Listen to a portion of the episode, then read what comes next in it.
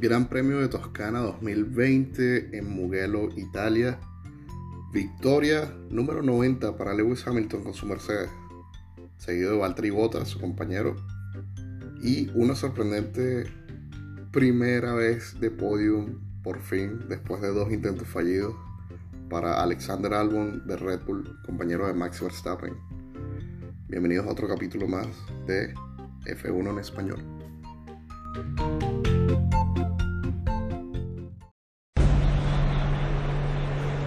Se preparan los pilotos para la salida.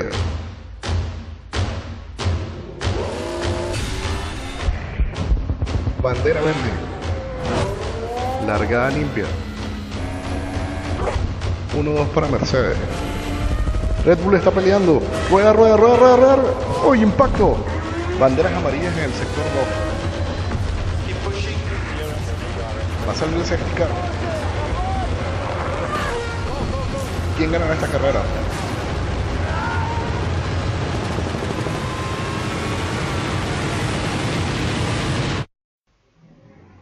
F1, F1 en español. español, español.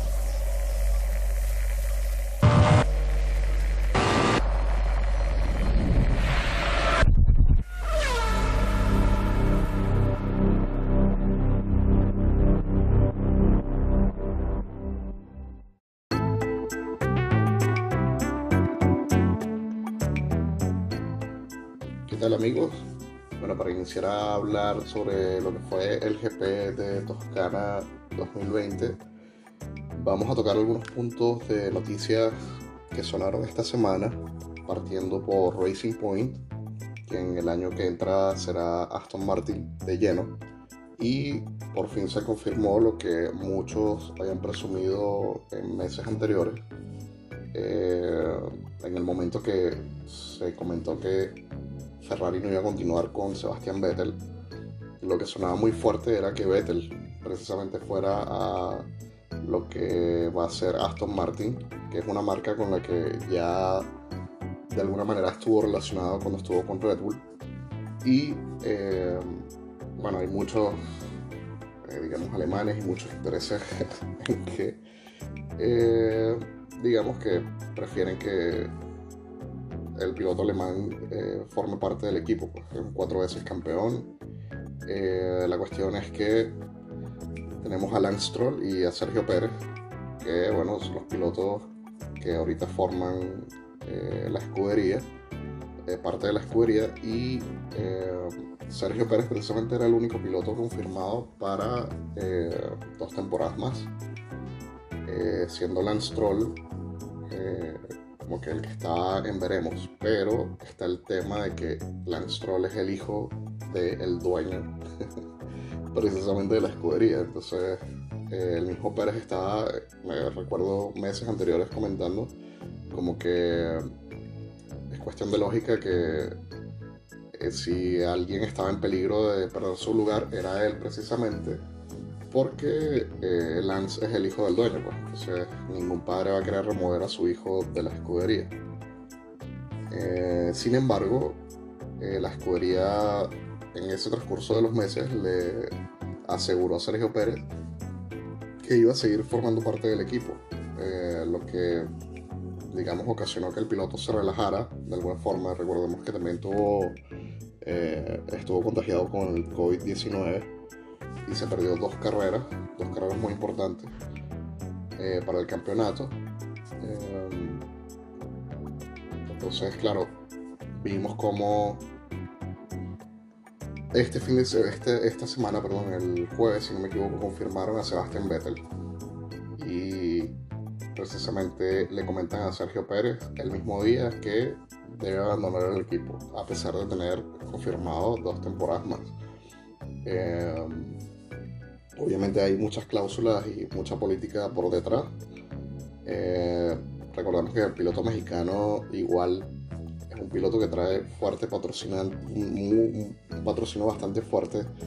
Eh, digamos que trae aproximadamente unos 20 millones de euros en patrocinantes para el equipo. Eh, aparte de ser un piloto que arrastra mucha gente en México y que México desde que, bueno, esta temporada obviamente no, por, el tema del COVID, no formó parte del calendario, pero eh, todos sabemos que México es el gran premio eh, número uno, digamos, de estas últimas temporadas. Eh, atrae grandes masas, atrae mucho dinero, mucho público y el tener un piloto latinoamericano es muy importante. Ha sonado mucho también, empezaron muchos rumores sobre a dónde puede ir Sergio Pérez ahora, eh, teniendo igual ese, ese, peso del patrocinio. Eh, suenan de hecho cuatro equipos. Eh, uno de ellos es Haas, el otro sería Alfa Tauri, Alfa Romeo y el último que la gente lo ve como que puede que tenga posibilidades, pero son las más lejanas, digamos, es el mismo Red Bull, para que sea compañero de Max Verstappen, ya que Albon, digamos, no ha estado mucho a la talla en esta temporada. Em, vemos como esto de alguna forma eh, hizo que Albon brillara hoy, mágicamente. Hoy tuvo un carrerón espléndido y, completó su primer podio en la escudería. Recordemos que el fin de semana pasada ganó Gasly, Pierre Gasly, que era precisamente el piloto al que él está reemplazando en esta temporada. Entonces hay mucho peso sobre Albon y mucha incertidumbre sobre lo que va a hacer, lo que va a hacer en el futuro el piloto mexicano Sergio Pérez. Em, tiene también la posibilidad de ir a Indy con McLaren. Eh, ya lo habló abiertamente Ross Brown el director técnico de McLaren. Entonces, digamos que tiene cinco caminos, eh, cinco posibilidades, digamos, que el, del piloto eh, mexicano puede seleccionar. Eh, obviamente hay mucho papeleo, dinero, política otra vez, que tiene que ver mucho antes de llegar a algo concreto. Pero sí pienso que él se va a mantener en la Fórmula 1. No creo que vaya a Indy. la verdad sería genial tenerlo en Red Bull porque bueno, Red Bull es una escudería que mueve mucha gente en Europa y con Max Verstappen pues, no tienen ni idea, pero el tener el piloto mexicano pues ganaría eh, mucho público latinoamericano. Un equipo grande que puede brindar, digamos, un auto que pelee por, por, eh, sí, por el triunfo. Y bueno, ojalá se ve algo así de bueno para el piloto mexicano. veremos a Vettel el año que entra entonces con Aston Martin siendo eh, compañero. Todavía no, no, está confirmado, pero estamos casi seguros que va a ser del Ancestral. Y bueno, quería comentarles también que el mismo equipo ya ha empezado, digamos, a manifestar algunas actualizaciones en su, en su chasis este fin de semana ocuparon una actualización, pero se la colocaron a Lance Stroll. A Sergio Pérez le dejaron el auto del fin de semana pasado. Entonces, estas mejoras, digamos que dejan un poco rezagado al piloto que va a salir. Otro punto importante que debemos tocar es la celebración, la gran celebración de Gran Premio número 1000 para el equipo Ferrari un equipo que en esta ocasión dejó su clásico rojo para pintarse de vino tinto. Eh, vino tinto porque fue la primera pintura realmente que ocuparon, un vehículo en, su primera participación como escudería como tal eh, y, formando parte del campeonato de Fórmula 1. Eh, no era color rojo, era color vino tinto. Entonces por eso eh, seleccionaron ese color y eh, digamos que tenían, bueno, incluso el Pacecar, el, auto insignia, siendo Mercedes, también estuvo pintado de rojo, como que apoyando esta celebración, digamos que es el equipo más importante de la Fórmula 1 Em, vimos los cascos de los pilotos, tanto de Vettel como de Leclerc, alegóricos ah, celebrando esos, esos 1000 GP. Y bueno, por suerte, hoy eh, ambos pilotos lograron culminar en puntos, así que no son los mejores resultados, digamos, para el equipo, no son los resultados a los que nos tienen acostumbrados. Sin embargo, fue un muy buen resultado que los dos llegaran en punto. Bueno, otra cosa es que Mugello es un circuito normalmente para pruebas, pruebas incluso para sacar la superlicencia, es, es prácticamente la pista privada de Ferrari, en ellos prueban muchas, muchas cosas técnicas, muchos setups. Eh, y bueno, permiten que otros equipos también, digamos, ocupen la pista, ya que es una pista que tiene mucho downforce, es técnica y deja muy poco para el margen de error. Entonces es ideal para correr Fórmula 1. Sin embargo, nunca se ha corrido en Fórmula 1 allí. Porque bueno, ellos tienen ya, en Italia tienen a Monza, que es la catedral del automovilismo, la que vimos la semana pasada.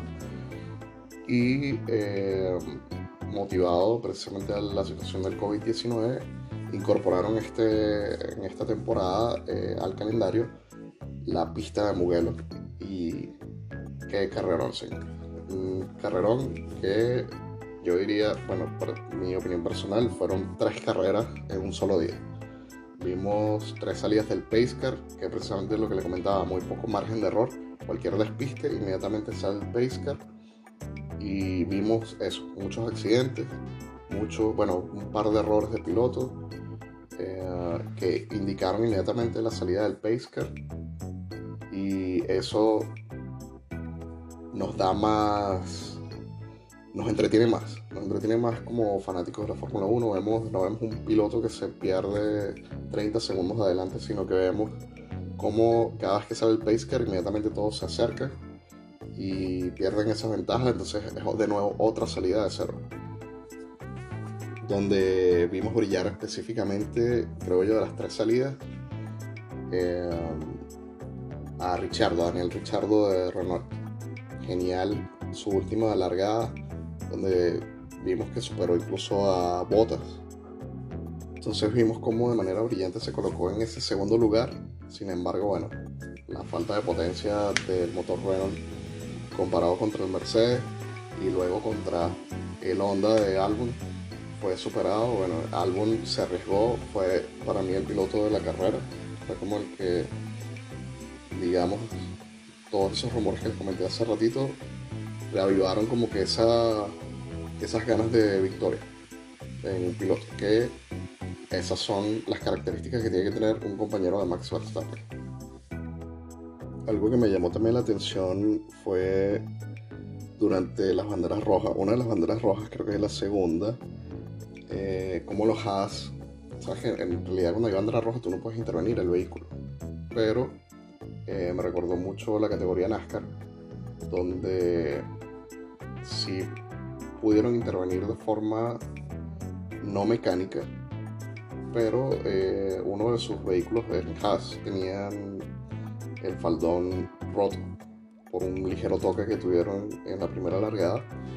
Y eh, vimos como los mecánicos estaban tapando con duct tape, con tape de cinta adhesiva de esta para tubo, la que pero esta era de color negro Pero sí, tal, tal cual, con cinta adhesiva reparando el piso del, del monoplaza.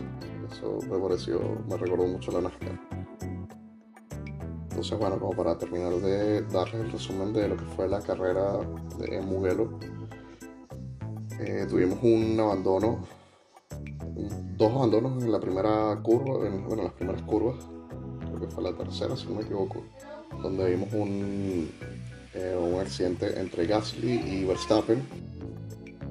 eso ocasionó una primera bandera roja. Luego en la segunda, eh, también en la tercera o cuarta curva, no lograron completar nunca un primer giro eh, en, estos primeros, estas primeras vueltas. tanto Carlos Sainz, Giovanazzi y Magnussen, incluso Latifi, cuatro vehículos involucrados en el accidente. Un accidente bastante aparatoso, donde vimos a Giovanazzi más que todo casi que estamparse casi que sin frenar. Eh, entonces vimos eh, ese accidente bien aparatoso entre estos cuatro vehículos. Em, luego vimos en la otra largada vimos a Ocon también teniendo algunos problemas. Eh, más adelante, bueno, en el penúltimo reinicio, el segundo reinicio, vimos como Stroll estaba batallando bastante bien en la posición de podium, en el tercer lugar. Sin embargo, sufrió una, aparentemente una pinchadura en el neumático trasero y perdió el control de su vehículo, se estrelló en medio de una curva eh, con su Racing Point. Era el único Racing Point batallando por, por podium, ya que Sergio Pérez estaba todavía entre el, séptimo y sexto puesto.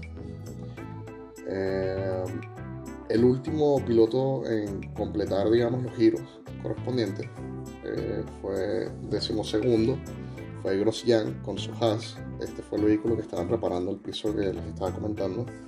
Eh, el décimo primero fue Russell con Williams, fue también el único Williams en pasar la meta.